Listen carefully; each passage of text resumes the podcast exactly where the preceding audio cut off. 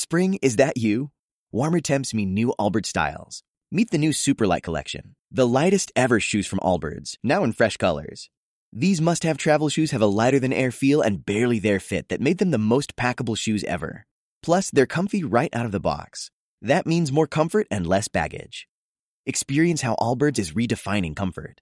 Visit allbirds.com and use code SUPER24 for a free pair of socks with a purchase of $48 or more. That's A L L B I R D S.com, code SUPER24.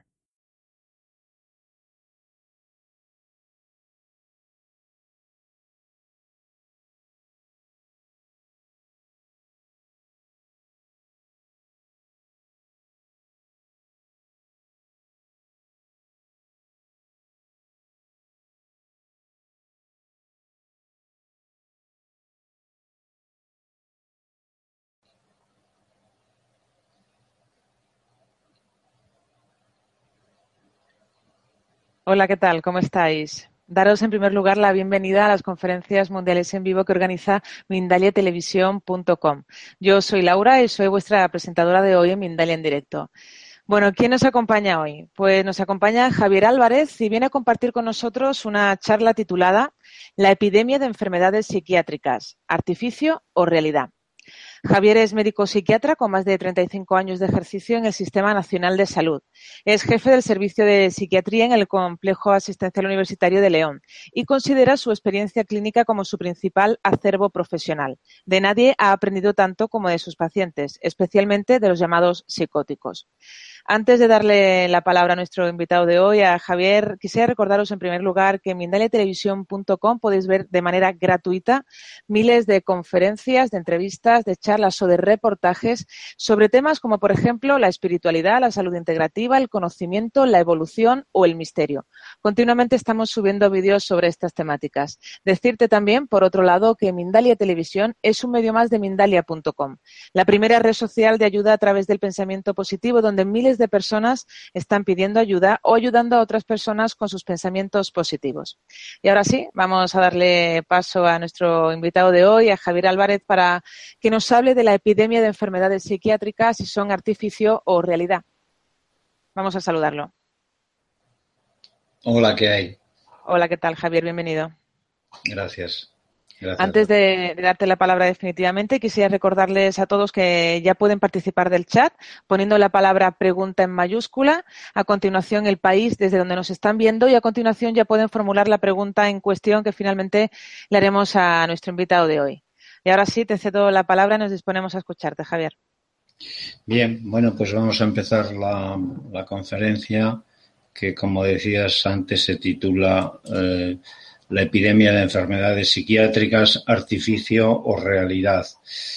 En realidad el título eh, que ha sido escogido ha, sido elaborado a la limón entre Mindalia y, y yo mm, es un título un poco mm, engañoso porque es el primer punto que quiero aclarar es que la epidemia de enfermedades psiquiátricas es una realidad, es una realidad clara tal y como vamos a ver a lo largo de la conferencia. Si se ha creado de forma artificiosa o engañosa o, responde a unos eh, datos y a unos conocimientos reales, eso ya es más cuestionable. Y eso es lo que iremos desvelando a, a, lo largo de la conferencia. Es decir, que existe una epidemia de enfermedades mentales es un hecho inequívoco, como veremos, y por qué se ha creado o de qué forma o con qué validez se ha creado esa epidemia es lo que vamos a tratar en, la conferencia. Y pasa ya, pasa ya a la siguiente diapositiva, Laura.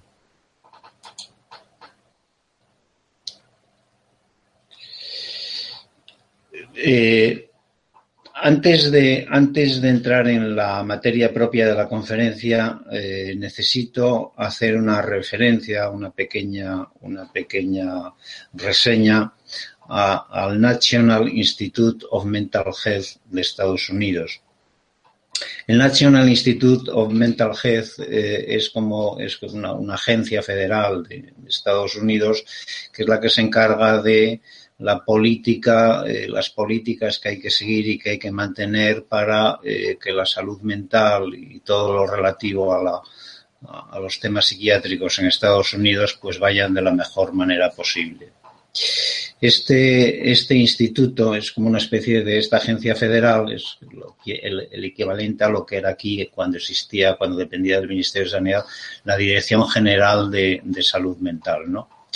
Eh, esta, esta institución eh, esta institución es una institución grande, como corresponde a aquel país, tiene un presupuesto de 1.500 millones de dólares anuales y trabajan en ella miles de personas. Bien, pues eh, para empezar la conferencia quiero decir una, quiero leeros una frase de Thomas Insel, eh, que fue presidente del NIMH, del National Institute of Mental Health, durante 13 años, y en su discurso de despedida en 2015 dijo estas palabras.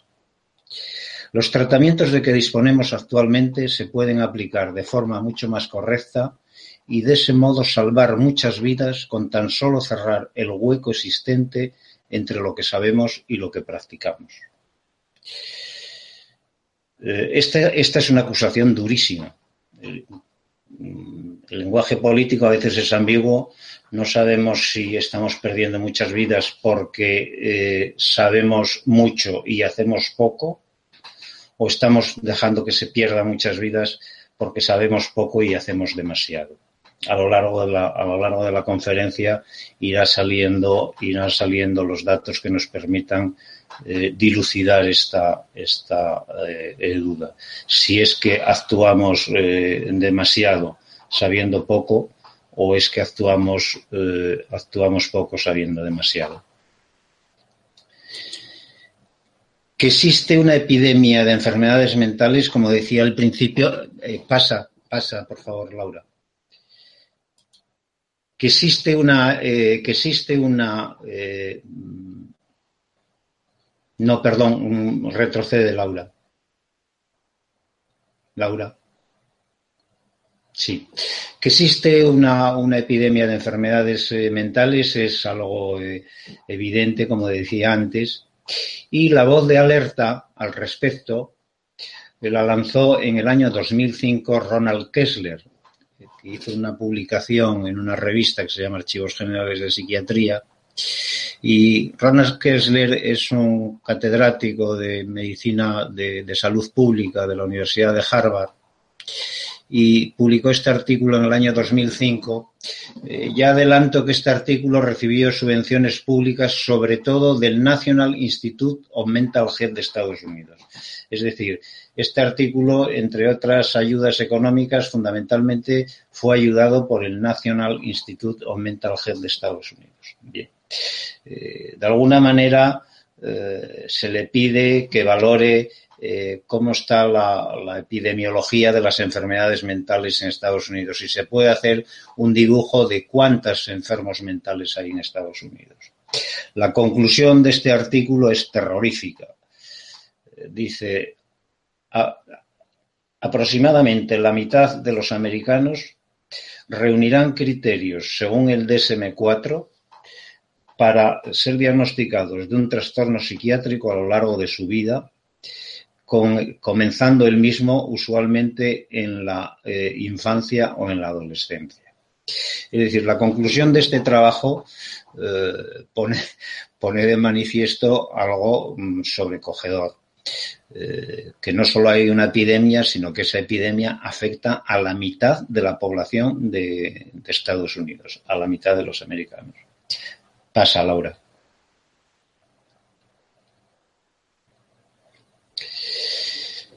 La alerta se lanzó en 2005 a través de Kessler. Eh, no, fue una, no fue un aviso casual. Por eso todo hace pensar que detrás estaba el National Institute of Mental Health de Estados Unidos. No fue un aviso casual. Eh, este aviso se, dio, este, este, artículo se publicó con esta noticia tremenda en el año 2005 justo cuando los trabajos de elaboración del nuevo DSM-5 estaban a mitad de camino. Eh, los trabajos de elaboración del DSM-5 eh, eh, empezaron en el año 1999 y en el año 2005, cuando ya se empezaban a rumorear que se iban a añadir nuevos, nuevos trastornos psiquiátricos a esta nueva edición, pues entonces eh, es cuando se lanza esta, esta noticia, cuando se hace pública la noticia de que ya con el DSM-4, la mitad de los americanos van a tener una enfermedad psiquiátrica. Y tal como se prevé que va a ser el DSM-5, ese porcentaje va a subir al 60 o al 70% de la población americana. Quiero hacer para el público que no esté familiarizado con, con esta materia, eh, quiero eh, aclarar eh, lo que significa DSM. DSM es, son las siglas en inglés de Manual Diagnóstico y Estadístico de los Trastornos Psiquiátricos, que es un manual que desde el año 1952 viene elaborando la Asociación Americana de Psiquiatría y en él se recogen eh, lo que la Asociación Americana de Psiquiatría, que reúne más de 30.000 psiquiatras, lo que ellos consideran que son trastornos psiquiátricos y, los criterios para diagnosticarlos, ¿no? Bien, pues eh, cuando estaba ya a punto de elaborarse los criterios del, del, DSM, del DSM-5 es cuando a través de Kessler y del artículo que decía antes se lanza la alerta de ojo que ya la mitad de la población de Estados Unidos eh, puede ser diagnosticada de, un trastorno psiquiátrico. De hecho, este aviso eh, hizo que los estudios del DSM-5 se prolongasen muchísimo. Hubo un parón en el año 2005 de tres o cuatro años y, por eso eh, no se acabó de confeccionar hasta el año 2013. Y en el año 2013 se publica finalmente, eh, se publica finalmente el DSM-5, la quinta edición del DSM. Y pasa, por favor, Laura.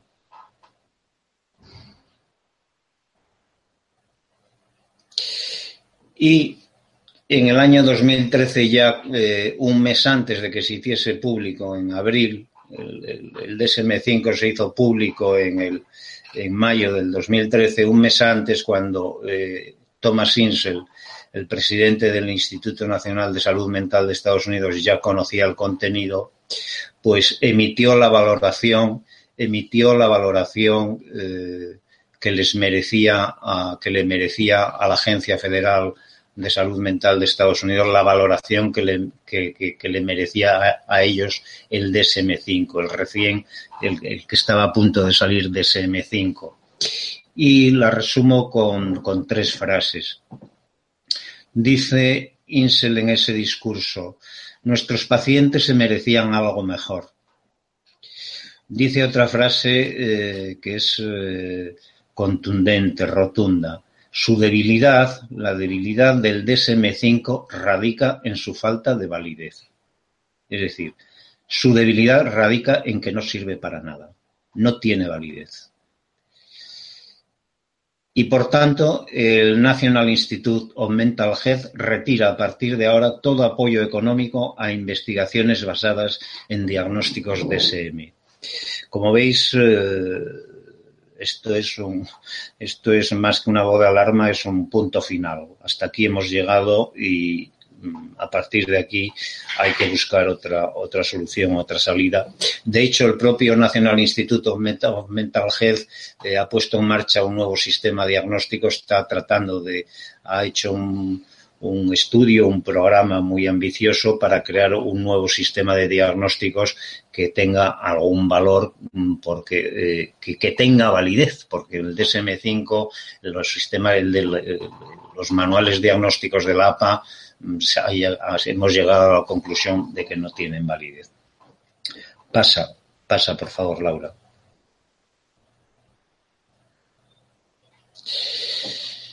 Bien, eh, que la mitad de los americanos tengan una enfermedad mental, pues es una catástrofe. Que con el DSM-5, eh, que con el DSM-5 ya no sean la mitad, sino que sean el 60 o el 70% de los americanos los que van a ser diagnosticados de una enfermedad mental, pues es una verdadera catástrofe, es un, es un verdadero sinsentido. Entonces, eh, ¿cuál es la causa de, si hubiese que buscar una causa de esta catástrofe, ¿Cuál es la causa de esta catástrofe? Pues la causa de esta catástrofe evidentemente es el, DSM. el modelo de diagnóstico DSM, el modelo de diagnóstico, el manual de diagnóstico eh, que desde el año 1952 vienen, han establecido eh, los psiquiatras norteamericanos para determinar lo que es y lo que no es una enfermedad mental, lo que es y lo que no es un trastorno psiquiátrico. Ese modelo que, como digo, viene evolucionando desde el año 1952 ha resultado eh, catastrófico y nos ha llevado a esta situación. ¿Y por qué ha ocurrido esto? Porque se supone que se supone que bueno, que si ellos elaboraban el manual era para, que hubiese un más fácil entendimiento entre los psiquiatras y que todos cuando dijesen un diagnóstico, pues estuviesen hablando del mismo trastorno. Pero a medida que fueron saliendo las nuevas eh, ediciones del manual, pues eh, se fue viendo eh, que primero se iba psiquiatrizando la vida cotidiana mm, de una forma alarmante eh, ahora vamos a verlo como de una edición a otra va aumentando el número de trastornos, va aumentando de, forma de forma continua y de forma eh, injustificada hasta tal punto que se han convertido en trastornos psiquiátricos cualquier variable del comportamiento, es decir, se ha psiquiatrizado toda la vida, toda la vida social, toda la vida humana. Eso por un lado. Por otro lado, y también muy importante, eh, a ver si tengo tiempo para explicarlo luego, las enfermedades más graves de la psiquiatría, las que conllevaban un peor pronóstico y un tratamiento más duro y una, y una respuesta más difícil a los tratamientos, eh, se desvirtuaron completamente. A medida que iban saliendo las nuevas ediciones del, DSM, del DSM, se iban desvirtuando esos diagnósticos, se iban flexibilizando enormemente y con eh, y bastaban con dos o tres, eh, eh, eh, dos o tres signos bastante vagos para poder hacer un diagnóstico que previamente exigía, exigía unos criterios mucho más rígidos. En tercer lugar, otra de las causas de la catástrofe es que desde que se instauró el sistema DSM, cuando hablo del DSM hablo de Estados Unidos, pero no tenemos que olvidar que el DSM eh, se utiliza el, sistema diagnóstico DSM de cada 100 diagnósticos que se hacen en el mundo, de cada 100 que se hacen en el mundo, 90 o 95 se hacen según los criterios del DSM. O sea que cuando uno habla de la psiquiatría DSM, no estamos hablando de la de psiquiatría de la psiquiatría de Estados Unidos, estamos hablando de la psiquiatría mundial. Bien, pues desde que se instauró este sistema DSM, eh, se nos ha ido convenciendo a lo largo de todos estos años eh, de eh, se nos ha ido metiendo en, la cultura psiquiátrica una engañosa y muy perjudicial psicofarmacologización de la psiquiatría. Luego desarrollaré también ese punto. Y quizá otra de las causas de la, quizá no, sin duda otra de las causas de esta catástrofe es la dejación de responsabilidad que hemos hecho todos. Es decir, todos hemos dejado el tema psiquiátrico eh, en manos de, en manos de, en este caso de la APA, de la Asociación Psiquiátrica Americana, en manos del DSM.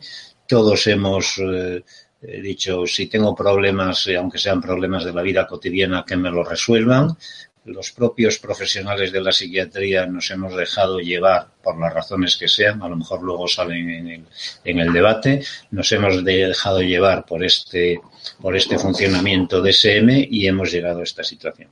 Pasa, Laura. Mirad, lo que os decía, eh, la primera de las causas que os decía de eh, eh, el aumento del número de trastornos psiquiátricos en el, la primera edición del DSM eh, eh, se, se, editó en el año 1952 y tenía 106 trastornos psiquiátricos. En el 68 ya con el DSM-2 pasamos a 182. En el funesto año, en el muy funesto año de 1980, con el muy funesto DSM-3, que luego trataré de explicar un poco por qué lo considero tan funesto. Eh, eh, con el DSM-3 se pasan a 265 trastornos psiquiátricos. En el 87, con el DSM-3 revisado, a 292. En el 94, con el DSM-4, que es prácticamente igual al DSM-3 eh, revisado, se queda en 297. Y con el DSM-5, con el DSM-5 eh, publicado en mayo del 2013, eh, aunque solo añade 15 o 16 categorías nuevas, eh, como eh, introduce una serie de subcategorías, en algunas de las categorías se puede decir que pasamos ya de 350 trastornos psiquiátricos, los que están codificados hoy como, como enfermedades mentales en el manual, en el DSM-5. Pasa, Laura.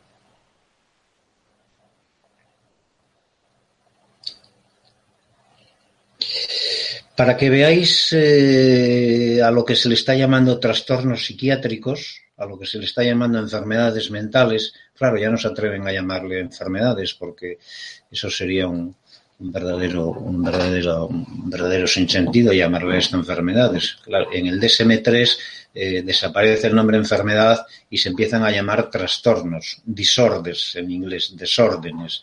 Ya no hay enfermedades, hay desórdenes. Pero para que veáis qué desórdenes eh, contempla el, sistema diagnóstico DSM, en el DSM-5 aparecen estos nuevos trastornos, estos nuevos desórdenes psiquiátricos. Por ejemplo, el trastorno de atracones. Eh, así, eh, la traducción en español es trastorno de atracones, que da vergüenza decirlo, pero que es una realidad, figura con el código 307.51. ¿Qué es un trastorno de atracones? Pues es una persona que, se da atracones, que, se levanta por las noches, va a la nevera y se pega un atracón de, salchichas o de, lo que encuentra por allí, o de patatas, o de, y, luego va para la cama y, va con sentimientos de culpa. Y esto lo hace varias veces al mes o lo hace una, una vez por semana y, llega un momento en que esto le genera un sobrepeso, una obesidad mórbida y le genera problemas, en, genera problemas de, malestar, de sentirse a disgusto consigo mismo y el diagnóstico que le hace el psiquiatra es trastorno de atracones. Ya me dirán ustedes luego qué tratamiento, eh, qué tratamiento eh, médico se le puede dar al trastorno de atracones. El trastorno de atracones se calcula que, eh, que afecta aproximadamente a un 3% de la población. O sea que del 50 ya pasamos al 53. Del 50 del DSM4 ya pasamos al 53% de americanos. Por cierto, eh, el DSM5 indica claramente que es más frecuente en mujeres que en varones. A mí todo esto me parece, o sea, a mí, tener que contar todo esto me parece francamente no voy a decir humillante, pero, pero sí doloroso. Otro trastorno nuevo que introduce el, el DSM-5, otra enfermedad psiquiátrica que introduce el DSM-5, trastorno de acumulación. ¿Qué es un trastorno de acumulación? Pues es un señor que en su casa tiene al menos un tercio del espacio de su casa con cosas que para los demás son inservibles. O sea que si yo en mi casa tengo, me da por guardar los somieres viejos, y me da por guardar las bicicletas antiguas que he ido comprando y me da por guardar lo que le da por guardar a tantísima gente, cosas que no sabes si el día de mañana las vas a usar o no las vas a usar, y vas guardando cosas en la guardilla y en el trastero y aquí y allá, y llega un momento que has guardado tanto que has eh, ocupado un tercio de la casa, reúnes criterios para ser diagnosticado de una enfermedad mental que se llama trastorno de acumulación. Yo me pregunto, mmm, bueno, mmm, supongo que a esa persona, esa persona que guarda las cosas porque él cree que le sirven para algo, mmm, será llevado al psiquiatra por la persona que cree que no sirven para nada. Es decir, aquí tenemos un caso claro de eh, cómo se está psiquiatrizando, a, cómo se está psiquiatrizando a una persona por poderes a través de otro.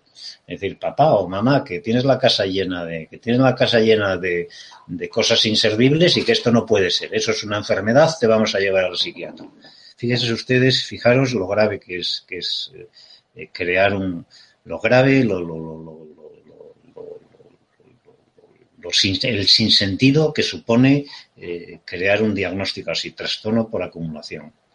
Trastorno, el trastorno por acumulación no se lo pierdan ustedes, se calcula que lo padece el 6% de la población. O sea que ya vamos por un 59% de americanos con trastorno psiquiátrico. Trastorno disfórico premenstrual. Pues es lo que toda la vida se ha conocido como los días de malestar previos a la, menstruación, a la regla. algo que todas las mujeres eh, o la mayoría de las mujeres conocen y saben que, porque lo padecen la mayoría de las mujeres, saben que los días previos, cuando, cuando hay la caída de progesterona que va, que va a producir el, el, sangrado menstrual, esos días previos pues hay un cambio de humor, de irritabilidad, de, de, de desánimo, de... Bien, eso que es algo que, que es biológico y que la mujer lo ha tenido toda la vida y con esto no me quiero meter con las mujeres. Las mujeres tienen eso y los hombres tienen problemas con la próstata o con la eyaculación o con...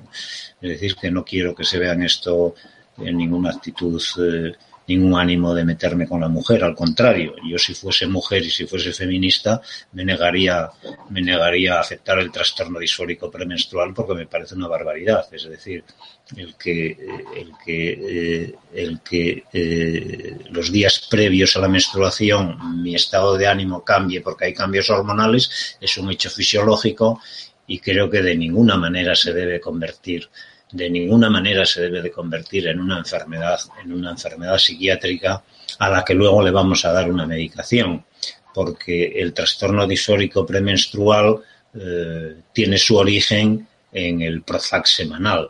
Es decir, eh, para evitar que esos, esos cuatro días de malestar, a la mujer eh, se le recomienda que tome un Prozac los días, eh, dos o tres días antes de cuando va a empezar la, el trastorno disfórico premenstrual. Es decir, que en la última semana del ciclo, para evitar esas molestias, que se tome un, que se tome un, Prozac eh, semanal, un Prozac retar que dura una semana. Descabellado. Trastorno por este, bueno, mm, es muy difícil calcular, es muy difícil calcular cuántas personas tienen trastorno disfórico premenstrual, pero yo me atrevería a decir que el 80 o el 90% de las mujeres eh, eh, que todavía no han llegado a la, a la menstruación. Eh, perdón, a la, a la menopausia. O sea, el 80 o 90% de las mujeres que menstruan cada, que tienen ciclo menstrual cada, cada mes. Otro trastorno, Trastorno por abstinencia de cafeína. Mm, intención. Eh, pues lo mismo que en el DSM4 se metió el trastorno por abstinencia de, de nicotina, de abstinencia al tabaco, para vendernos sustancias como la ribastigmina o como la memantina, eh, que supuestamente quitaban las molestias del trastorno de abstinencia por el tabaco y que luego se demostró que no servían para nada más que para poner más nerviosas a las personas que dejaban de fumar, pues ahora nos sacarán unos medicamentos para tratar el trastorno de abstinencia de la cafeína porque ya es un trastorno, ya, es, ya hay que considerarlo como una enfermedad. En fin, no sigo porque esto es para que, para que, eh, para que se vea eh, qué tipo de, qué tipo de enfermedades mentales, qué tipo de no se atreven ya a llamarle enfermedades mentales, como es lógico, le llaman desórdenes, qué tipo de desórdenes psiquiátricos son los que se codifican en el DSM y, que son los que constituyen eh, pues la mayor parte de la, de la psiquiatría actual. Pasa, Laura.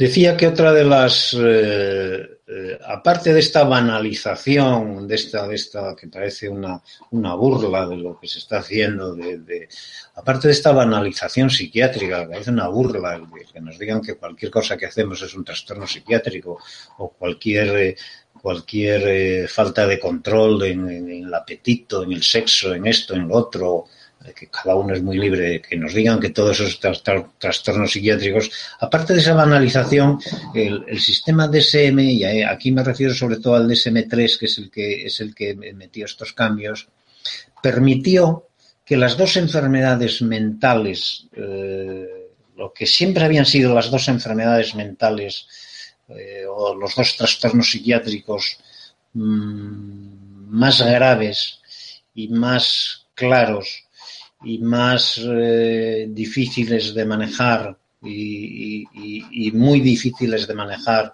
por parte de la psiquiatría, que eran la psicosis maníaco-depresiva y la psicosis esquizofrénica, eh, lo que ha hecho el DSM-3 es desvirtuar completamente estos dos diagnósticos, eh, flexibilizar completamente los criterios de estos dos diagnósticos para que eh, al hacer unos criterios mucho más flexibles, pues se puedan diagnosticar con mucha más facilidad. Entonces, ¿qué pasó con la psicosis maníaco-depresiva? Eh, la psicosis maníaco-depresiva, eh, en el año 1980, el DSM-3 le cambia de nombre y, y, lo llama trastorno bipolar. la psicosis, lo que se llamaba hasta entonces psicosis maníaco-depresiva, es, una, es, una, es un trastorno bastante bien delimitado mm, que eh, parece que puede tener una parece que puede tener una base orgánica eh, porque, eh, porque en otras psicosis orgánicas se producen cuadros parecidos, o sea que parece que puede haber una causa orgánica, aunque no la conocemos, y que es, una, es un trastorno bien definido que evoluciona de forma recurrente y que evoluciona con unas manifestaciones muy definidas, muy claras. Evoluciona con fases de depresión melancólica y, evoluciona con fases de, manía franca. Depresión melancólica no significa que yo esté triste porque he tenido un disgusto. Depresión melancólica es un cuadro muy grave y muy severo en el que eh, el paciente cambia completamente eh, eh, su actitud ante la vida, de tal manera que cuando empieza una depresión melancólica los familiares dicen, ¿qué le ha pasado a esta persona? Si no es el mismo, es otro, se ha quedado paralizado, no es capaz de hablar, no es capaz de comer, no se levanta de la cama, es, es capaz de dejarse morir de hambre si no estamos encima de él que tiene que comer, solo sabe lamentarse y quejarse de que es el hombre más... Eh, eh, pecador del mundo, que no ha traído más que miserias al mundo. Es decir, una depresión melancólica es una depresión que implica un cambio de conciencia, eh, que el propio sujeto dice, ¿qué ha, pasado en mi, ¿qué ha pasado en mi mente? Que estoy viviéndolo todo de una manera eh, completamente deformada y, completamente teñida por un dolor y un sufrimiento indescriptible. Y lo contrario a esto sería la manía franca. Sería un sujeto eh, que está todo el día activo, que no para de hacer cosas, que, eh, que es capaz de hacerlo todo, eh, que es prácticamente omnipotente. Yo recuerdo un paciente en la, en la consulta que me decía, mire, yo por ejemplo, esa, esa guía telefónica que tiene usted ahí en la mesa, yo la memorizo en nueve segundos. Digo yo, bueno, en nueve segundos será demasiado. En nueve no, ya está memorizada. En un instante soy capaz de memorizar esa guía telefónica. Es decir, un señor que te empieza a decir que tiene poderes de una manera completamente absurda, eh, pero que está convencido de ello y que entonces actúa en consecuencia y acaba mm, metiéndose en, problemas de funcionamiento social, ¿no? Bien, esta, esta, esta enfermedad, la psicosis maníaco-depresiva, que estaba bastante bien caracterizada y que requería unos criterios muy serios para, para diagnosticarse, afectaba al 0,5-0,6% de la población. El 0,5 de 45 millones mm, de españoles son 4 por 5, 20, unos 250.000 personas. Pasa, Laura. Eh, el actual trastorno bipolar, que lo introduce el, el DSM-3 para sustituir a la psicosis maníaco-depresiva, ya no hace falta una fase melancólica y una fase eh, maníaca franca para, diagnosticarlo. Basta una fase maníaca ligera.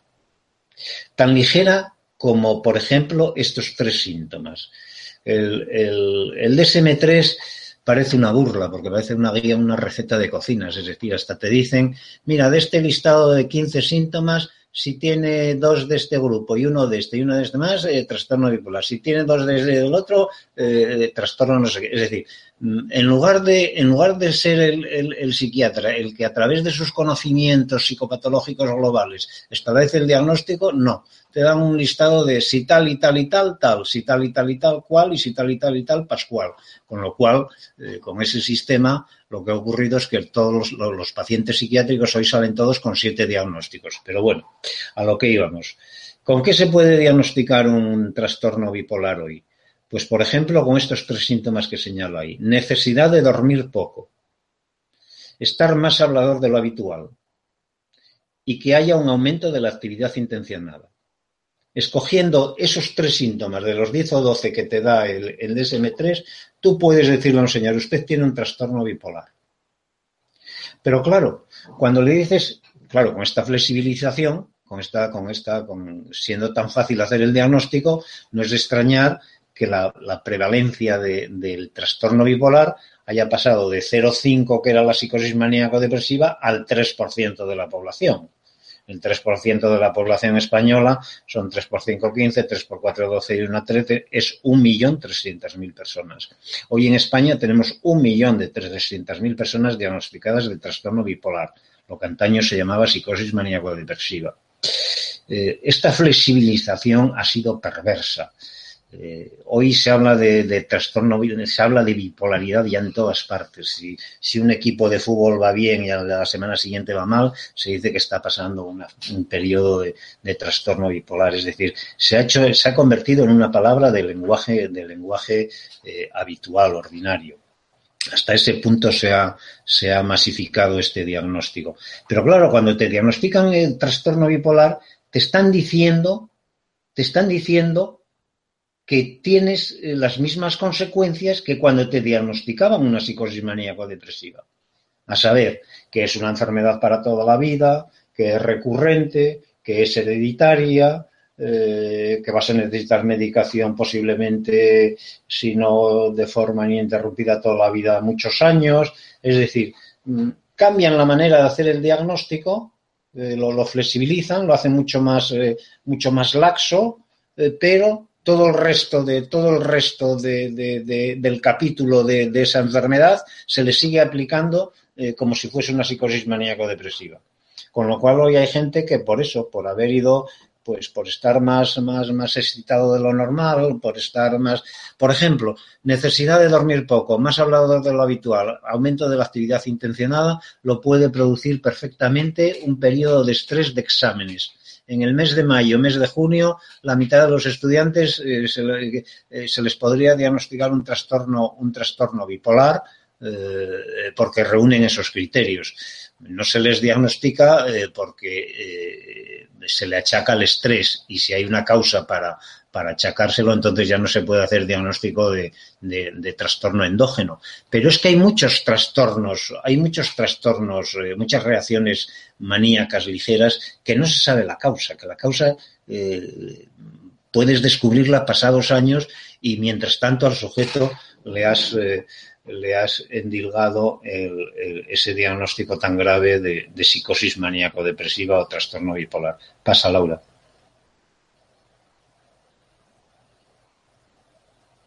Lo mismo ha pasado con la esquizofrenia, solo que aquí el hecho es más grave todavía, porque hablar de esquizofrenia es hablar de, lo peor que te puede pasar en psiquiatría. Cuando te diagnostican una, esquizofrenia, te están diciendo que te ha ocurrido lo peor que puede pasar en psiquiatría. Es decir, si alguien se molesta en meter en, Google, en el buscador de Google, las palabras eh, eh, esquizofrenia y devastating, devastating and esquizofrenia, si metes esas dos palabras en el buscador de Google, en 0,39 segundos te salen 400, 450.000 artículos que te hablan de lo devastadora que es la esquizofrenia, que te ponen los pelos de punta, eh, que te ponen los pelos de punta dejándote bien claro lo terriblemente eh, destructora que es esa enfermedad. Eh, la, manera, eh, la manera eh, que tiene de arrasar completamente a la persona y de convertirla en un residuo. Cuando a un paciente se le diagnostica una esquizofrenia, se le está diciendo esto. Bueno, en realidad ya no se le dice a él. Cuando, cuando el psiquiatra es una enfermedad que suele empezar en, la juventud, eh, al final de la pubertad, primeros años de la juventud. Cuando el psiquiatra ya se ha hecho la composición del lugar y piensa esto es una esquizofrenia, ya no se dirige al chaval, se dirige a los padres. Y les dice, mire, lo que tienen ustedes es esto. Lo que tienen ustedes es una especie de, una especie de bomba de relojería de que solo manteniéndola con un tratamiento con antipsicóticos toda la vida conseguiremos mantenerlo eh, medianamente estable y que no y que esa bomba de relojería no estalle en cualquier momento. Es decir, cuando a un, a un, chico se le hace este diagnóstico, eh, se le ha convertido en, un vegetal de por vida. Ha perdido a los padres, ha perdido a los hermanos, ha perdido a los amigos, lo ha perdido todo. Te tratan como, te empiezan a tratar como, sí, aparentemente no pasa nada, aparentemente no pasa nada, pero todas las decisiones se toman a tus espaldas, todo se ha, se ha perdido la, se ha perdido la relación afectiva eh, vital que necesitamos todos para sentirnos personas. Probablemente lo que sea devastador, lo que sea arrasador, es el diagnóstico. Bueno, pues a lo que íbamos. A lo que íbamos. Eh, criterios de, criterios de diagnóstico de trastorno esquizofrénico en el DSM-3. Pues mire, la enfermedad esta que la había, eh, que la había eh, postulado Bloiler en 1912, en la esquizofrenia, lo fundamental en, la esquizofrenia era que hubiese lo que se llaman síntomas primarios, que son incapacidad para pensar, incapacidad para tener sentimientos, incapacidad para decidirte por una cosa u otra, ambivalencia, incapacidad de voluntad, incapacidad de hacer nada, por tanto, ni de, ni de tener relaciones psíquicas y, e ir replegándote en un, en un mundo, en un mundo cada vez más tuyo, cada vez más autista. Estos eran los síntomas primarios que eran necesarios e imprescindibles para, para hacer el diagnóstico de esquizofrenia. El DSM-3, el funesto DSM-3, DSM-3 en el funesto año de 1980 nos dice que bastan dos síntomas secundarios para hacer el diagnóstico. Es decir, basta con que un chico se presente con alucinaciones e ideas delirantes que son síntomas secundarios que no permiten, no permitían definir una, una, diagnosticar una esquizofrenia hasta el año 1980, basta con que esas psicosis alucinatorio-delirantes, que pueden ser debidas a mil causas, unas veces conocidas y otras veces no conocidas, basta que aparezcan esos dos síntomas para que te diagnostiquen una esquizofrenia y, como decía antes, para que te conviertan en un, en un vegetal, eh, en un vegetal de por vida.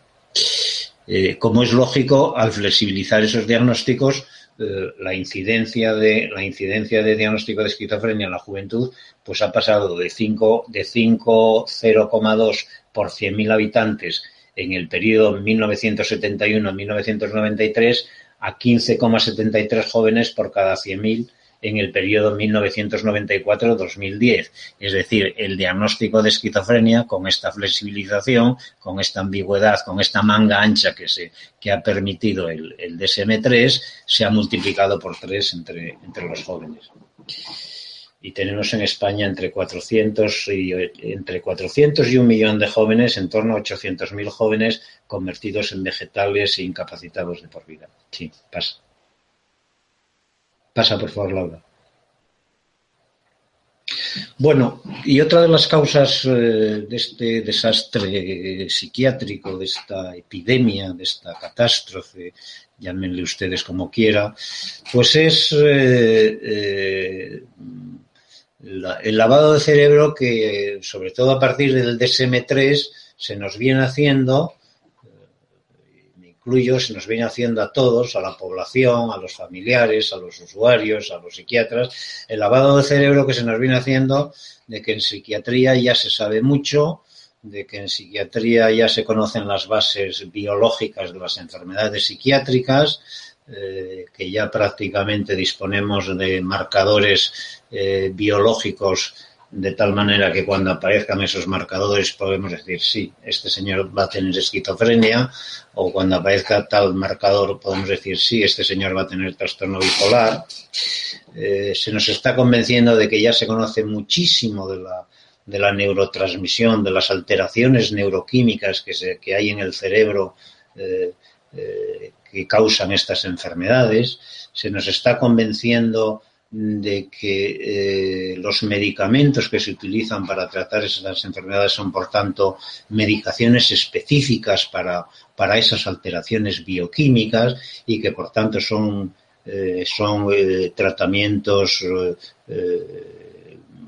que alivian, que alivian necesariamente la enfermedad porque son, van específicamente a la, a la alteración bioquímica que, que tiene esa persona y que por tanto conviene que se mantengan de por vida. Bien, se nos está convenciendo, se nos está convenciendo de engaños. Una mentira mil veces repetida acaba siendo una verdad. Eh, yo no voy a decir, no voy a decir que las neurociencias no hayan avanzado. Yo no voy a decir que eh, no se sepa hoy más de neurotransmisión y de neurotransmisores neuronales que hace 100 años cuando se descubrió la neurotransmisión eh, química con la acetilcolina. Es verdad que desde el descubrimiento de la neurotransmisión eh, química mm, con la acetilcolina por Loewy en el año 1921. Es verdad que desde entonces hasta aquí mm, se ha avanzado bastante en el conocimiento de los neurotransmisores cerebrales. sabemos ya, mm, se conocen 60 70, 80 neurotransmisores cerebrales, eh, se manejan con fármacos, se modifican el funcionamiento de 6, 7, 8, 9 neurotransmisores cerebrales, pero de ahí a decir que ya conocemos la bioquímica de las enfermedades mentales va un abismo. Cualquier libro de psicofarmacología, cualquier texto de psicofarmacología y cualquier texto de neurotransmisión, por tanto, porque la neurotransmisión se va conociendo a través de la farmacología, cualquier texto comienza diciéndote que hoy conocemos varias docenas de neurotransmisores, pero que dada la cantidad de material genético que hay en el cerebro y los trillones de sinapsis que hay en el cerebro, eh, probablemente el número de transmisores sea de muchos miles, de decenas de miles, de quizás centenares de miles. Entonces, cuando decimos, mire, cuando yo le estoy dando a usted Solián, cuando yo le estoy dando a usted un antipsicótico que se llama Solián, estoy actuando única y exclusivamente eh, sobre el receptor dopamina, sobre el receptor de la dopamina. Ya, y a uno, a uno, a uno con sentido común se le ocurre preguntar, bueno, ¿está actuando usted sobre el receptor de la dopamina sobre los seis que saben actuar? pero sobre los 200.000 que no saben si están o no están, eh, si, si, si, si, están en esa neurona o no están en esa neurona, si está usted influyendo en ellos o no están influyendo en ellos, sobre esos 200.000, ¿qué me puede decir? ¿Qué está haciendo el Solian sobre esos otros 200.000 que no conocemos? Por tanto, tenemos que ser, tenemos que ser eh, sensatos, tenemos que ser realistas, tenemos que decir, sí, sí, manejamos un poquito mejor algunos neurotransmisores, somos capaces de modificar eh, el funcionamiento de seis, siete neurotransmisores, pero de ahí a decir que conocemos la bioquímica de la esquizofrenia o la bioquímica del trastorno bipolar o la bioquímica de ninguna enfermedad mental, hay un abismo. Y por tanto, transmitirnos esa idea como se nos ha estado transmitiendo durante estos 40 años, pues yo creo que es, eh, eh, es un mensaje perverso y que a poco que uno reflexione, pues sabrá, sabrá por qué se transmite y quién lo transmite. Y aquí quiero hacer un inciso, aquí quiero hacer un inciso. Eh, los profesionales de la psiquiatría, eh, en buena medida, eh, hay, hay, muchos profesionales de la psiquiatría, y yo me cuento entre ellos, y no, y no, tengo, no tengo pudor en decirlo, que desde que salió el DSM-3 sabemos que estamos metidos en, un, en, en una batalla, en una guerra, en una guerra sin sentido que la psiquiatría se ha convertido en una guerra sin sentido y somos claramente contrarios al tipo de psiquiatría que, se ha, que se ha impuesto a lo largo de, estas, de estos últimos decenios. Son, yo diría que en España hay miles de psiquiatras que, se, que son conscientes de que esto es una barbaridad lo que se está haciendo. Lo que pasa es que es muy difícil luchar contra el sistema. Es muy difícil luchar contra el sistema. Con esto quería decir que los psiquiatras también tenemos nuestra culpa, pero mm, los psiquiatras también, eh, también estamos eh, eh, estamos siendo engañados, estamos siendo engañados, estamos siendo abducidos por los que manejan, por los que manejan todo el, todo el, todo el sistema mm, que como siempre arriba está el, lobby de siempre, el capital, y el capital utiliza sus, sus, sus, eh, grupos de influencia, sus, sus cátedras, sus catedráticos, sus, sus jefes de servicio de servicios de prestigio y a través de esas, de esas líneas de influencia nos tienen a todos eh, engañados. Sí, la siguiente. Javier, nos quedan cinco minutitos. Acabo. Estamos en tiempo, vale. Bien, nada, esto lo dice Thomas Sinsel. Los pacientes a los que tras seis meses de remisión de un primer episodio psicótico se les retiran los antipsicóticos muestran tasas de recuperación a largo término superiores a las de los pacientes que continúan con ellos de forma ininterrumpida. Es decir, he aquí un trabajo de... Eh, sigue la siguiente.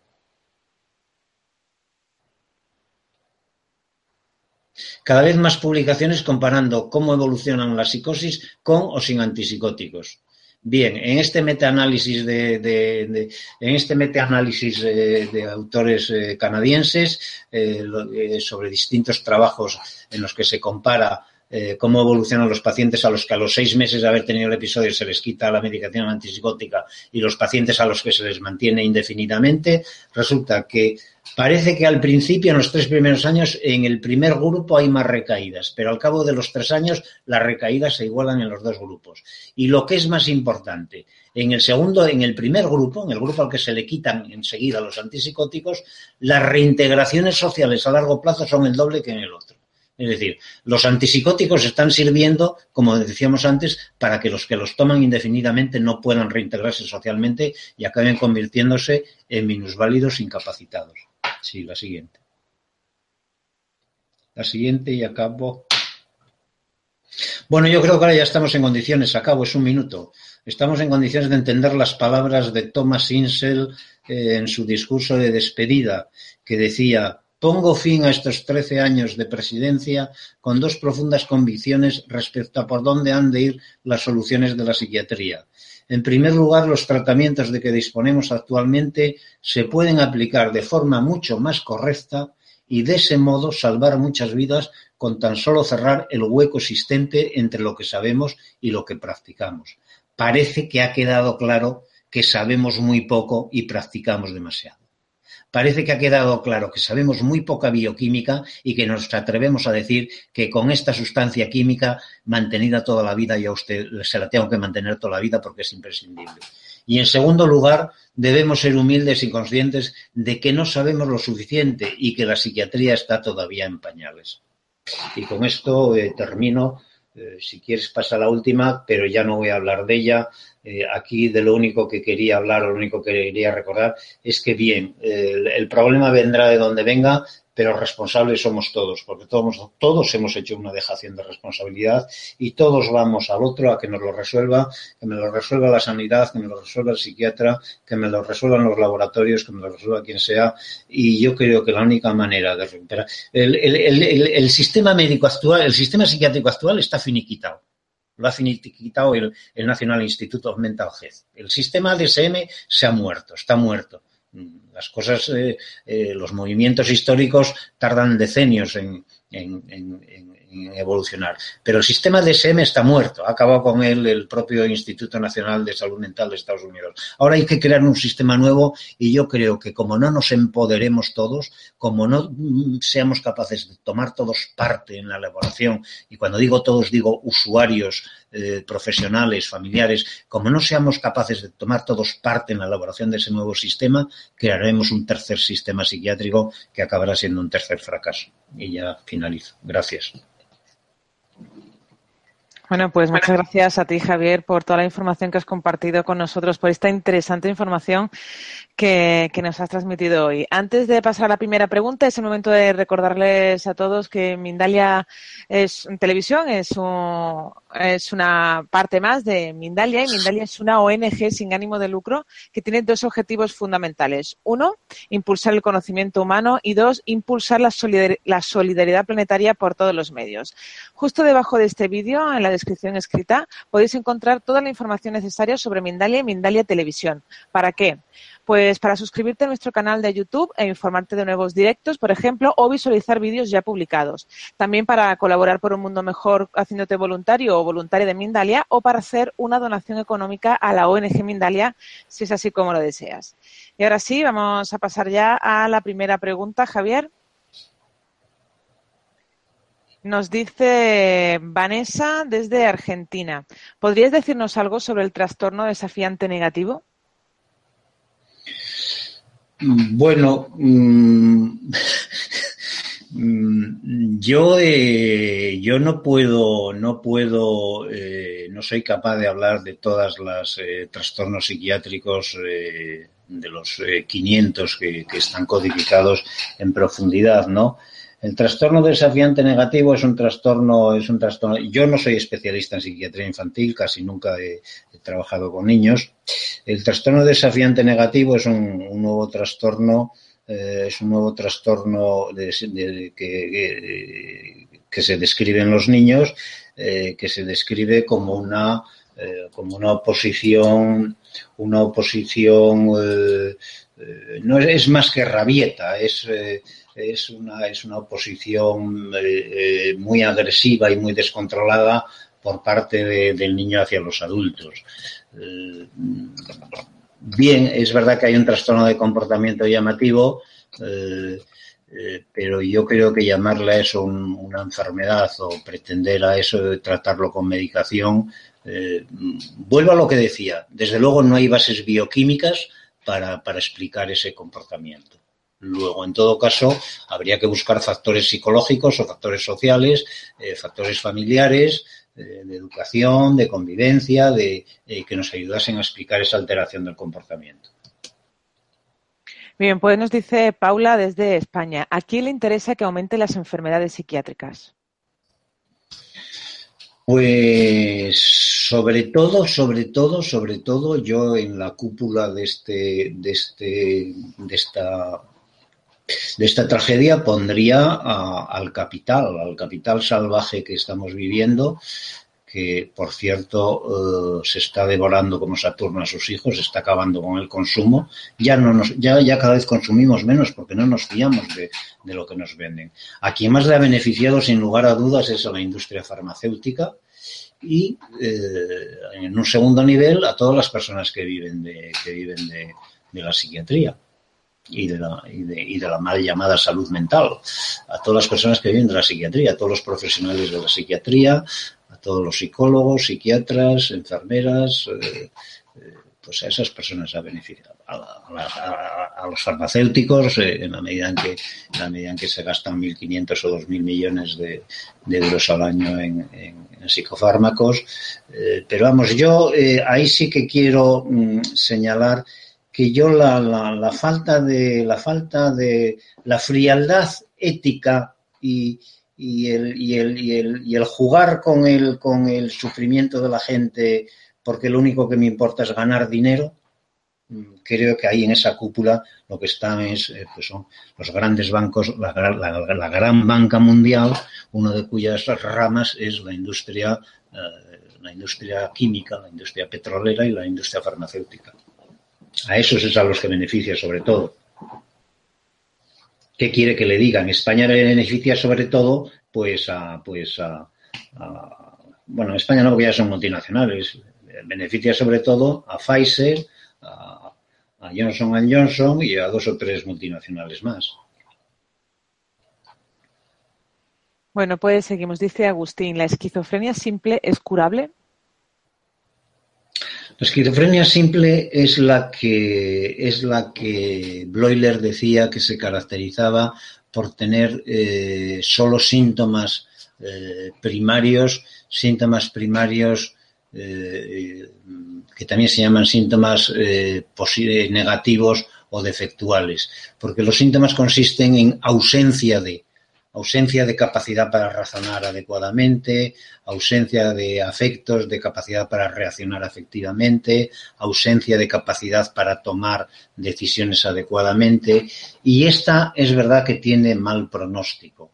Eh, es verdad que ya Bloiler decía, eh, porque aquí los medicamentos no hacen nada, los antipsicóticos, al contrario, los antipsicóticos agravan el síndrome negativo de la esquizofrenia simple hacen que, el sujeto esté más incapaz todavía. Entonces, esta sí que es verdad que tiene mal pronóstico y hay pacientes que, están diagnosticados de esquizofrenia simple que van evolucionando cada vez más hacia un, hacia un deterioro, hacia una hacia una, hacia una vida autística, hacia un quedarse en su mundo, quedarse en su mundo, eh, cada vez contactar menos con el entorno y acabar viviendo de una manera completamente aislada, completamente aislada en cuanto a relaciones con los demás. Pero también quiero señalar que de cada 100 de las esquizofrenias que se diagnostican hoy, no creo que no creo que ni 10 lleguen a no creo que ni 10 lleguen a ser eh, esquizofrenias simples. No creo ni que 10 lleguen a ser esquizofrenias simples y yo yo sería partidario de la esquizofrenia de eliminar el término esquizofrenia y lo que es esquizofrenia simple o síndrome negativo meterlo dentro del espectro autista. Bien, pues sí, continuamos. Dice Miriam desde España. Los antecedentes familiares de esquizofrenia de un tío a unos hijos de sobrinos puede ser hereditaria. Bueno, la, esquizofrenia, las psicosis endógenas, como decía antes, y la esquizofrenia es una de ellas, siempre se ha hablado de que hay una carga hereditaria. Eh, eh, lo que pasa es que esa carga hereditaria eh, se desconoce. Habitualmente se decía que el riesgo, de, el riesgo de padecer esquizofrenia en la población normal es del 1%, entre hermanos es del 14% y de hijos a padres me parece que es en torno al 40%. Pero claro, esto que se repitió durante mucho tiempo, luego se vio que no se separaba lo que podían ser factores ambientales un niño que desde niño convive con una persona esquizofrénica y en un ambiente donde se están dando esas conductas y esos comportamientos, hasta qué punto eh, eh, el que él tenga también la esquizofrenia es debido a la herencia o al aprendizaje. Lo que sí se está viendo en, lo que sí se está viendo en, los estudios genéticos que se están realizando en los últimos años es que eh, no hay una herencia clara de la esquizofrenia. Es decir, cuando se hacen estudios sobre, sobre variables genéticas en, esquizofrénicos, cada vez se van encontrando más variables. Vamos ya, me parece que cuando se compara un millón de personas diagnosticadas de esquizofrenia con un millón de personas eh, normales, las variables que aparecen con más frecuencia en los esquizofrénicos son ya 120.000 variables genéticas. Es decir, ya los genetistas están desistiendo de buscar la causa genética de la esquizofrenia porque, porque probablemente influya todo el genoma humano y probablemente influya más que la genética, influya el fenotipo, el, el, dónde se desarrolla el ambiente en el que se desarrolla esa persona. Lo que están demostrando los estudios genéticos actuales es que probablemente la esquizofrenia no sea genética, sea ambiental. Por cierto, lo que se llama esquizofrenia, porque cuando se analiza ese millón de personas con diagnóstico de esquizofrenia, ahí se está metiendo de todo se está metiendo la esquizofrenia de Broiler, la esquizofrenia del, DSM, del DSM, del DSM-3 que no tiene nada que ver con la de Broiler, se está metiendo reacciones eh, eh, psicosis eh, eh, alucinatorio delirantes que no tienen nada que ver con una esquizofrenia. Es decir, no se va a encontrar nada, entre otras cosas, porque eh, no hay grupo homogéneo de esquizofrenia. No está bien definida ese concepto y, por tanto, cuando se hacen los estudios epidemiológicos, se hacen sobre grupos muy dispares que no son homogéneos. No sé si me explico. Pero vamos, el riesgo de, el riesgo de padecer esquizofrenia genético de un tío a un, a un, sobrino, eh, supongo que será más bajo que el de un hermano, desde luego, o sea que no llegará pero que no tiene valor. No voy a repetir la cifra porque no tiene valor. Bien, pues continuamos. Dice José desde México, ¿cómo se puede aliviar un déficit de atención severo? Déficit de atención severo. Mm. Es que yo no sé lo que es el déficit de atención. Es que yo creo que el déficit de atención es otro. El déficit de atención el déficit de atención e hiperactividad es otro invento, otro invento del DSM-4, eh, eh, que bueno, que les eh, tenían una sustancia que en algunos niños muy inquietos les hacía un efecto paradójico, una anfetamina que en algunos niños muy inquietos les tranquilizaba y se inventó el, trastorno de déficit de atención e hiperactividad para darles esa sustancia a esos niños. Eh, el déficit de atención e hiperactividad es una enfermedad de moda y lo digo aquí bien claro. Hoy, eh, hoy está afectando ya a, a, millones de niños en Estados Unidos y a cerca de medio millón de niños en España. Lo digo aquí bien claro. Dentro de 10 años, dentro de 10 años, de ese, de ese medio millón no quedarán ni 50.000. Cuando el trastorno de déficit de atención e hiperactividad sea sinónimo de vulgaridad, de familia con mal funcionamiento, de poca atención a los hijos, de abandono a los hijos, eh, no digo malintencionado, pero hoy el padre está trabajando y la madre está trabajando y el chaval está donde puede y como puede. Cuando el, trastorno de déficit de atención e hiperactividad sea sinónimo de eso, disminuirá en, el 90%, como ocurrió con la anorexia nerviosa y, como ocurrió con otras enfermedades de moda. Por tanto, creo que la mejor manera de, de, corregir un déficit de atención es dedicarle al niño la mayor calidad de tiempo posible, la mayor cantidad de tiempo posible y sobre todo la mayor calidad de tiempos posible. Darle al niño atención, darle al niño cariño, darle al niño escucha, darle al niño calor afectivo, creo que es la mejor medicina para, para el déficit de, atención. Pero volvemos a lo de siempre, volvemos a lo de siempre, a la dejación de responsabilidad. Yo no a mi hijo en todo el día que le den concerta y que me lo arreglen con una pastilla de concerta. Eso no puede ser. Bien, pues nos dice Lupita desde México, ¿cuáles son las enfermedades mentales que predominan a nivel mundial y estas son limitativas? Las que predominan a nivel mundial es una pregunta muy compleja. las enfermedades más frecuentes, eh, posiblemente en, los capítulos, eh, en los distintos capítulos de los manuales diagnósticos, las enfermedades más frecuentes sean los trastornos del humor, los trastornos depresivos, las depresiones, pero hay mil tipos de depresión. Probablemente esa sea la variedad más frecuente de, enfermedad mental, las depresiones. Eh, la mayoría de las depresiones son poco limitativas. Algunas, eh, la mayoría de las veces, son poco limitativas. En algunos casos acaban siendo bastante limitativas. Eso es lo que puedo decir respecto a esa pregunta. Hay otras enfermedades mentales como la esquizofrenia, la mal llamada esquizofrenia, porque es una amalgama de cosas, y la psicosis maníaco-depresiva, que no son tan frecuentes, que eh, la prevalencia es mucho menor, pero son muy limitativas. Pues nos dice mm, Mari desde Chile, ¿todos deberíamos hacernos un chequeo mental? No, no, no, no, no, no. Yo, mi respuesta, vamos, lo que me sale de lo que me dice el cuerpo es responder no. ¿Un chequeo mental para qué? Todos deberíamos hacernos un chequeo renal. Todos deberíamos hacernos un chequeo de un chequeo de eh, del bazo. Todos deberíamos hacernos un chequeo de articular. No. ¿Para qué? ¿Por qué? Eh, yo me preocuparé de mi funcionamiento mental si, si, si tengo algún problema. No, mi respuesta es no. Eso es consumir medicina. Eso es consumir sanidad. Vivimos en una sociedad de consumo y se consume todo. No, no, además, además, ojo, no solo, no solo, no, ojo con hacerte chequeos mentales, no sea que te pongan un diagnóstico y te psiquiatricen. Y es muy fácil que salgas con un diagnóstico y salgas y, y, Bueno, en fin, creo que ya he respondido.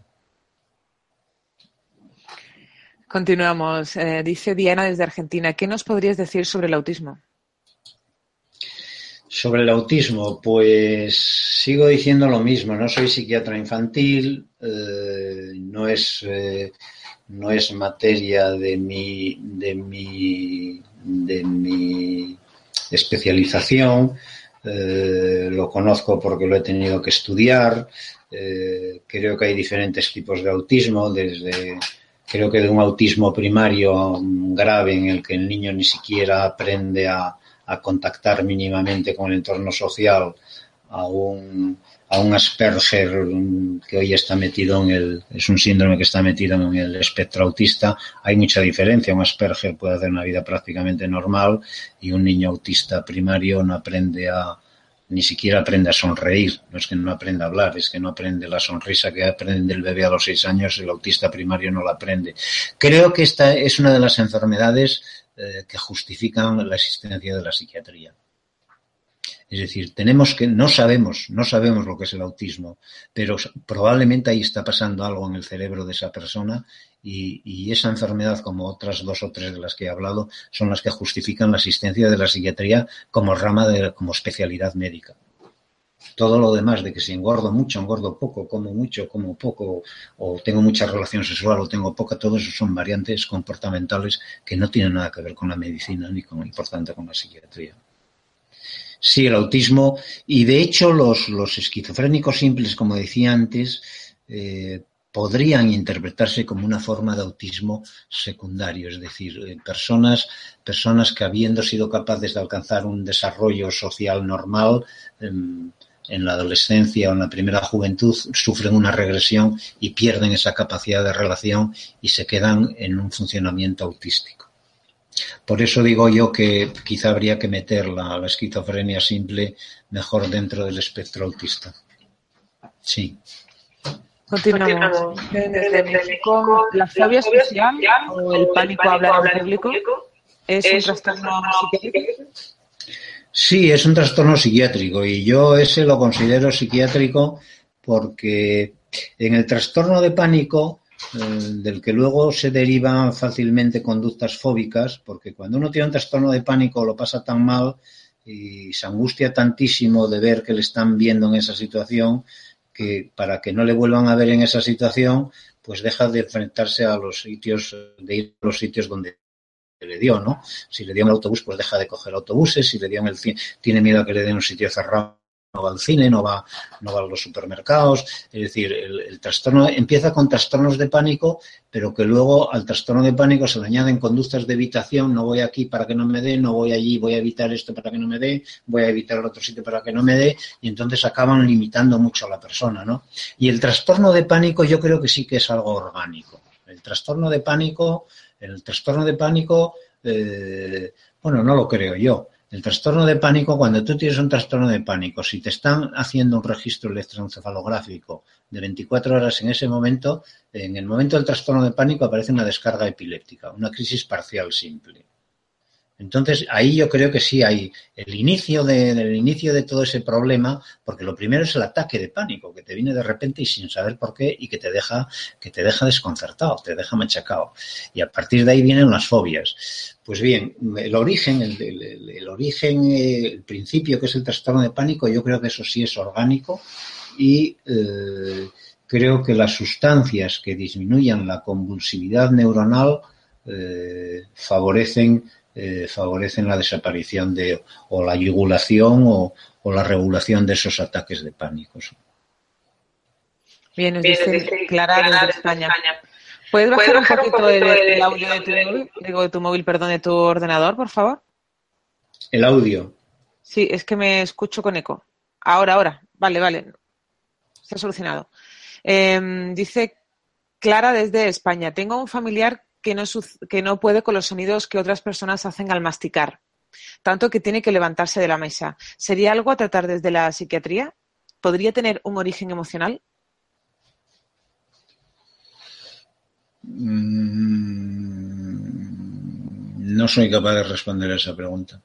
No soy capaz de responder a esa pregunta. Eh, no, yo eh, creo que en todo caso esa intolerancia esa intolerancia a, los ruidos de las personas al comer mm, puede denotar una manera de ser de esa persona, más, más intolerante o más intransigente o más. Puede denotar, puede ser indicativo de algún rasgo de su personalidad, pero nada más. Eh, no, por educación a todos nos enseñan a que nos molesten los ruidos al comer. Eso es educacional, lo aprendemos de niños. Los animales hacen ruido al comer y no, no se molestan entre ellos. Es algo educacional. El, no ser capaz de tolerar esa falta de educación, eh, pues lo único que denota es rigidez, pero trastorno mental no. Bien, pues seguimos. Dice Luz desde Colombia. ¿Cómo piensa que debería ser tratado un trastorno de oír voces, tendencias suicidas y agresivas y depresión? Pues esa respuesta, eh, esa respuesta es imposible de hacer eh, así porque eh, para tratar, para poner un tratamiento a una persona, lo primero que hay que hacer es hacer una evaluación clínica y saber y hacerte una composición del lugar de qué es lo que le pasa a esa persona. Pero si te dicen que una persona tiene depresiones y además tiene alucinaciones auditivas y además tiene, ¿cuáles eran los otros síntomas? Oír voces, Oír voces, eh, tendencias suicidas y agresivas y depresión.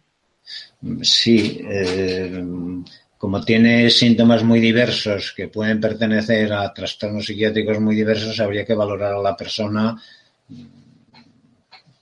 para ver qué es lo que tiene, porque por un lado tiene depresión, por otra parte tiene agresividad, por otra parte tiene alucinaciones. yo no quiero hacer elucubraciones aquí sin haber valorado a la persona. Bien, pues nos dice Rosa desde España. ¿Qué podrías decirnos sobre el trastorno obsesivo compulsivo, sobre la gente que ritualiza? Pues que es muy fastidiado, que, es muy duro, que, eh, que hay personas, los franceses le llamaban la locura de la duda, la, folie de doute. el funcionamiento obsesivo puede llegar a ser tan, tan, tan, tan tremendo eh, que te incapacita completamente. Yo recuerdo un chico, yo recuerdo un chico que cuando ingresaba en la unidad nuestra de psiquiatría, eh, llevaba, llevaba, eh, la obsesión suya era, la obsesión suya era que podía contaminarse. La obsesión suya era que podía contaminarse. Entonces circulaba por la, circulaba por, por la sala con, con, dos pares de guantes y luego encima de los guantes otros dos guantes de plástico y con las manos, con las manos siempre levantadas en el aire sin tocar nada. Y, cuando tenía que abrir una puerta la abría con el codo. Eh, con esto quiero decir que el trastorno obsesivo, el, el, pensar cosas que quieres dejar de pensar en ellas y no puedes, eh, puede acabar siendo un, un, trastorno que produce un dolor eh, tremendo, tremendo. Mm, hasta el punto que eso, que los franceses lo llamaban verdadera locura. Eh, y, y, no es de buen pronóstico porque no hay tratamientos, no hay tratamientos efectivos para, la, para los trastornos obsesivos graves. Yo creo que el problema, a mi modo, el problema que radica en el trastorno obsesivo es el problema de la repetición. Nuestro cerebro es muy traidor y cuanto más se le repite una cosa, más la, más la pide. Cuanto más ves fútbol, más quieres ver fútbol. Cuanto más eh, te aficionas a, a, a, hacer footing, más quieres hacer footing. Cuanto más te aficionas al sexo, más sexo quieres. Es decir, nuestro cerebro funciona de una manera muy, muy repetitiva y ya sea que le repitamos cosas agradables o desagradables, si se las repetimos muchas veces, luego nos las está pidiendo, nos las está exigiendo constantemente. Y yo creo que el problema del obsesivo es que se está repitiendo constantemente mensajes dolorosos y está mmm, impeliendo a su cerebro a que se lo exija cada vez más, cada vez más, cada vez más.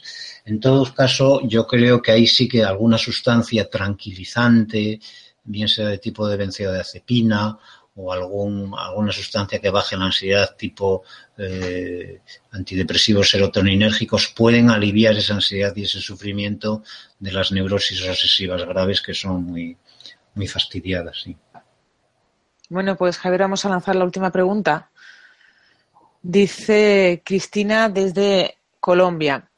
¿Podríamos plantear que todas las enfermedades mentales tuvieran un origen emocional, una carencia afectiva, soledad, miedo? Que el origen de las enfermedades mentales sea todas, una carencia emocional. Todas no, muchas sí. Muchas eh, posiblemente sí, entonces el enfoque tendría que ser eh, trabajar esas emociones. Pero como volvemos al ejemplo del autismo de antes, ese niño autista que se nota que es autista desde, desde el mismo mes, al mes de, al cumplir el mes ese bebé, ya se ve que no agarra el pezón, que no, que no, no, no, no, no, le pone a la, a, la, a la mamá, no le pone la mano en el pecho, eh, no, no mira, no, no, eh, no aprende a mirar a los ojos, no aprende a sonreír. Esa, esa incapacidad para establecer relación interpersonal a una edad tan temprana, en los primeros meses de la vida, eso no se puede considerar emocional. Ese niño acaba de nacer y supuestamente no ha recibido ningún trauma emocional. Otra cosa es que nos metamos en, que nos metamos en, elucubraciones de si la vida intraparto eh, también puede producir eh, problemas emocionales o que nos metamos en elucubraciones todavía más astrusas de, de si podemos venir con problemas emocionales de otras, de otras, eh, de, de otras vidas pasadas. Pero bueno, eso ya no tiene nada que ver con la psiquiatría y son cuestiones para filosóficas o para, o para psicológicas. No, no se puede decir que todo trastorno, que todo trastorno uh, psiquiátrico sea emocional. Hay trastornos psiquiátricos que parece que son de origen cerebral, neurológico y que no sabemos la causa. Bueno, pues muchísimas gracias, Javier, por tu respuesta. Se han quedado muchas sin contestar. La podemos dejar para, para una siguiente, un siguiente encuentro. Han sido muchas las personas que se han unido desde países de todo el mundo, como por ejemplo Argentina, Chile, México, España, Colombia, Brasil, Venezuela. Gracias, gracias por acompañarnos, por estar ahí, porque vuestra participación es muy importante. Ya sabéis que esta conferencia la podéis ver de nuevo en mindaliatelevisión.com, bien para repasar conceptos o para compartirla en tus redes sociales. También en mindaliatelevisión.com puedes ver la programación de las próximas conferencias de Mindalia en directo. Y ahora le vamos a dejar unos segunditos a Javier para que pueda despedirse. No, pues nada, eh, eh, yo lo único que tengo que añadir es daros las gracias a todos, público por, por, atender a este, a este tema que yo creo que es, preocupante y por, y por estar pendiente de él y a vosotros, a Mindalia, por ayudarnos a, difundir eh, la asistencia, a dar a conocer la asistencia de esta problemática, de esta tragedia psiquiátrica eh, que entre todos tenemos que buscar una solución. Daros las gracias a todos por, permitirme. Bien, pues muchísimas gracias a ti de nuevo.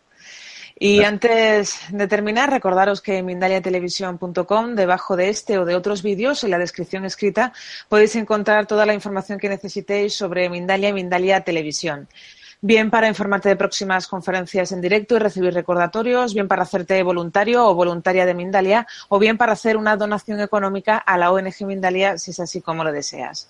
Y de nuevo a todos, muchísimas gracias y nos vemos en la próxima conferencia de Mindalia en directo. Gracias.